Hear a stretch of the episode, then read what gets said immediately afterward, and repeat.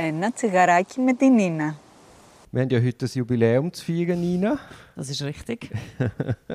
Du hast es am längsten mit mir ausgehalten von allen Mitarbeiterinnen und Mitarbeitern ever. 13 Monate. Nein, das ist, ja, ja, 13 Monate stimmt, aber das andere stimmt natürlich nicht. Also es gibt Leute, die es, glaube fast fünf Jahre mit mir Ja, ja, ausgehalten haben.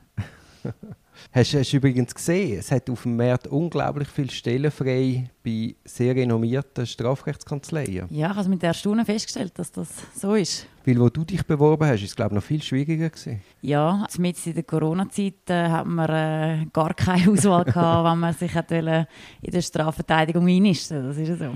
Also wenn jetzt jemand zulässt, der etwas sucht, unbedingt einmal beim Rechtsanwalt Andrea Taormina schauen. Die suchen, glaube ich. Mhm. Dann Brun und Voger suchen. Mhm. Dann Gregi Münch, Münch Singh suchen eine Anwaltssubstitutin oder einen Substitut. Und ich glaube, glaub, die Advokatur Aussersil ist auch noch auf der Suche. Also da hat man die Qual der Wahl, alles super Kanzleien, wo man sich äh, kann bewerben wenn man Strafverteidigung will. Wenn jetzt du könntest wählen, also natürlich, du hast ja da 60-jährige Kündigungsfrist bei mir, aber wenn dann die abgelaufen ist, Ja. zu welcher von diesen vier Kanzleien würdest du am ehesten gehen? Das sage ich jetzt so nicht, aber ich glaube, die Kanzlei, wo es wäre, wissen es. Ja, ich glaube, die Kanzlei, die du jetzt ansprichst, hat ja dich dann zu mir geschickt. Das ist ja so.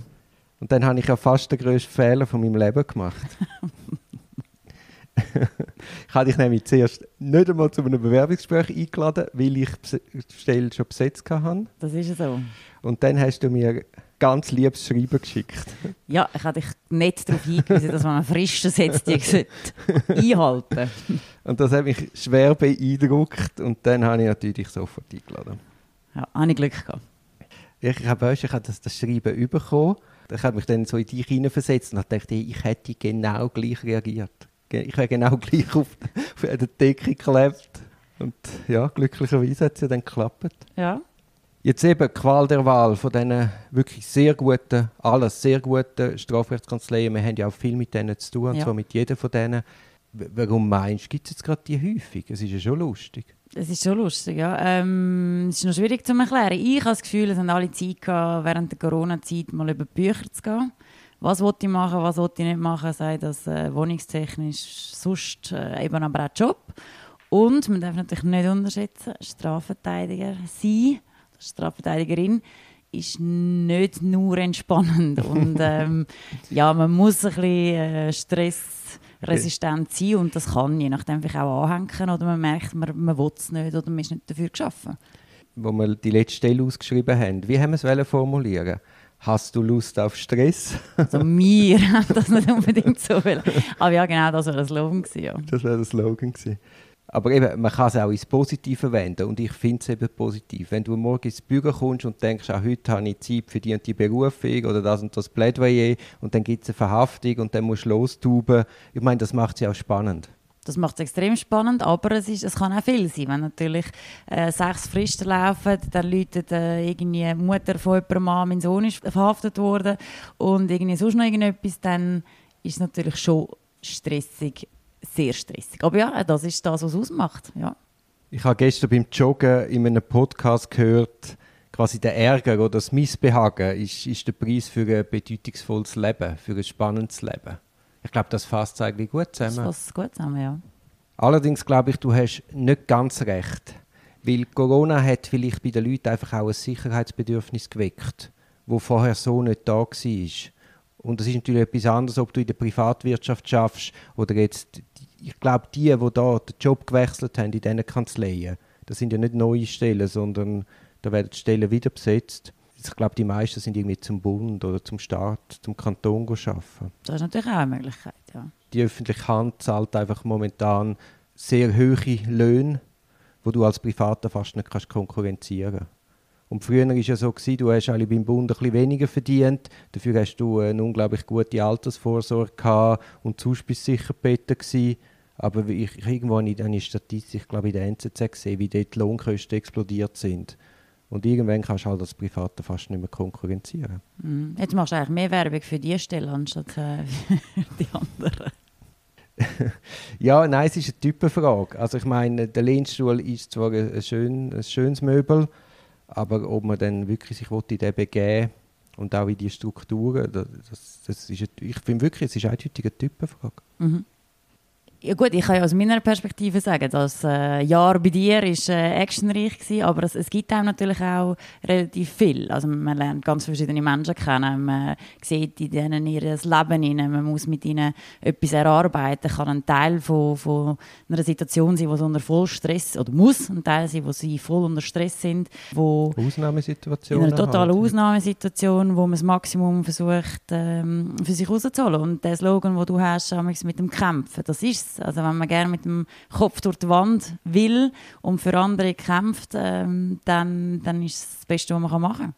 Die Leute werden ja so als, als Bösen angeschaut. Aber jeder Einzelne für sich ist ja dann sehr herzlich, sehr dankbar. Die werden da überrollt. In der Mehrheit der Fälle ist das wirklich extrem so. Und das merkt man auch. Also man kommt irgendwie vielleicht irgendwo an, da heisst ja, Ihr Klient ist schon äußerst aggressiv. Kaum ist man 10 Sekunden dort drinnen, ist nichts mehr mit aggressiv. Also das ja, das, es, es, gibt schon, es gibt einem schon das Gefühl, dass man irgendwie etwas beisteuern kann äh, im Leben von einem anderen und versuchen, zum Positiven zu wenden oder ins Positive zu ziehen. Das, das ist äh, etwas, wo, wo einem viel gibt. Also wir sind ja sehr ergebnisorientiert, lösungsorientiert. Und ich glaube, der Rechtsstaat wird ohne engagierte Verteidigung einfach nicht mehr oder nicht funktionieren. Also es bringt nichts, also Leute überfahren, wie das ja die Situation ist, bringt nicht immer das Beste oder überhaupt so wie das gerechte Resultat. Eben, ja. Und, und, das muss ja das Primat sein. Wir wollen nicht eine Maschinerie, die Verurteilungen produziert, sondern wir wollen richtige Ergebnisse. Genau. Weil sonst tut man einem ursprünglichen Delikt oder einem ursprünglichen Unrecht nur noch ein weiteres hinzufügen. Genau, ich habe gestern im Tram hat ein kleines Kind die Mami gefragt, Mami, was ist eine Strafe? Und dann hat sie mir erklären, was eine Strafe ist. Und dann hat sie gesagt, ja, das ist, wenn man äh, etwas macht, was man nicht darf, das steht in einem Buch. Und ich dachte, ja, also erstens ist es nicht nur ein Buch und zum Glück ist es nicht nur das. Und das ist ja das, was spannend ist. Jede Geschichte ist anders und man kann eben nicht nur einfach in ein Buch hineinschauen und hat nachher das Resultat. Ja, und es ist ja auch erstaunlich die Strafgläubigkeit. Also gerade bei der Erziehung von kleinen Kindern, die du ansprichst, ist man eigentlich von dem weggekommen, alles und jeden zu bestrafen und dann meinen, das Kind passt dann in die Norm, wo man es drin haben Also ich meine, ich rede jetzt gerade aus eigener Erfahrung. Ich habe jetzt auch gerade letztens äh, Übertretungsanzeige, oder wie mhm. hat das Zeug geheißen? Ja. Habe ich ja bekommen. Und dann habe ich den Text gelesen und ich habe nach dem Lesen von dieser Übertretungsanzeige nicht einmal verstanden, was ich soll gemacht habe ist einfach ein Gesetzestext wiedergegeben worden, unglaublich kompliziert. Dabei, ein Gesetzestext müsste ja für den Normalbürger verständlich sein. Und hinten aus ist dann die Frage, ja gut, okay, ich verstehe den vielleicht knapp, aber wo ist das Delikt? Was soll ich gemacht haben? Hast du das Gefühl, es wäre überhaupt möglich, ein verständliches Gesetz zu formulieren? Äh, beim Stadtrichteramt Winterthur, ich weiß nicht, ob du das mitbekommen hast, die haben unglaublich viele Bussen gehabt, die nicht gezahlt worden sind. Und das hat natürlich Betreibungen zur Folge und allenfalls Umwandlungen in Gefängnisstrafen, ja. was ja mit, für den Staat mit horrenden Kosten verbunden ist. Also auch da wieder die Widersinnigkeit vom System. Und dann hat die neue Chefin von dem Amt, das ist Silvia Huber, die hat, noch, die hat einmal den Leuten den Büsten angeläutet. Einfach ganz unkompliziert angeläutet und sich einmal erkundigt, warum die Leute das nicht zahlen. Dann hat sie nämlich die Erkenntnis gewonnen, dass die Leute das gar nicht verstanden haben, was sie da bekommen haben. Das kann ich mir bestens vorstellen, ja. Und seitdem bemüht sie sich um eine leichte Sprache. Und ich meine, wenn man der Meinung ist, einer hat sich strafbar gemacht, kann man doch das in einfachen, klaren Worten auch so schildern. Und auf jeden Fall kurzum, sie haben irgendwie, glaube 200'000 Franken mehr eingenommen. Also ein horrender Betrag, allein über die Verständlichkeit und irgendeine Hotline, wo die Leute können anrufen können, wenn sie nicht rausgekommen sind, dann hat man ihnen das erklärt. Also so quasi Win-Win. Mhm, definitiv, ja. Also nicht einfach ein Staatsmoloch, der da weiter wächst, weil man sich völlig absurd am falschen Ort spart. Ja, eben auch im Strafrecht ist es miteinander reden, wo alles viel einfacher macht. Und zwar, glaube ich, von allen Seiten auf alle Seiten.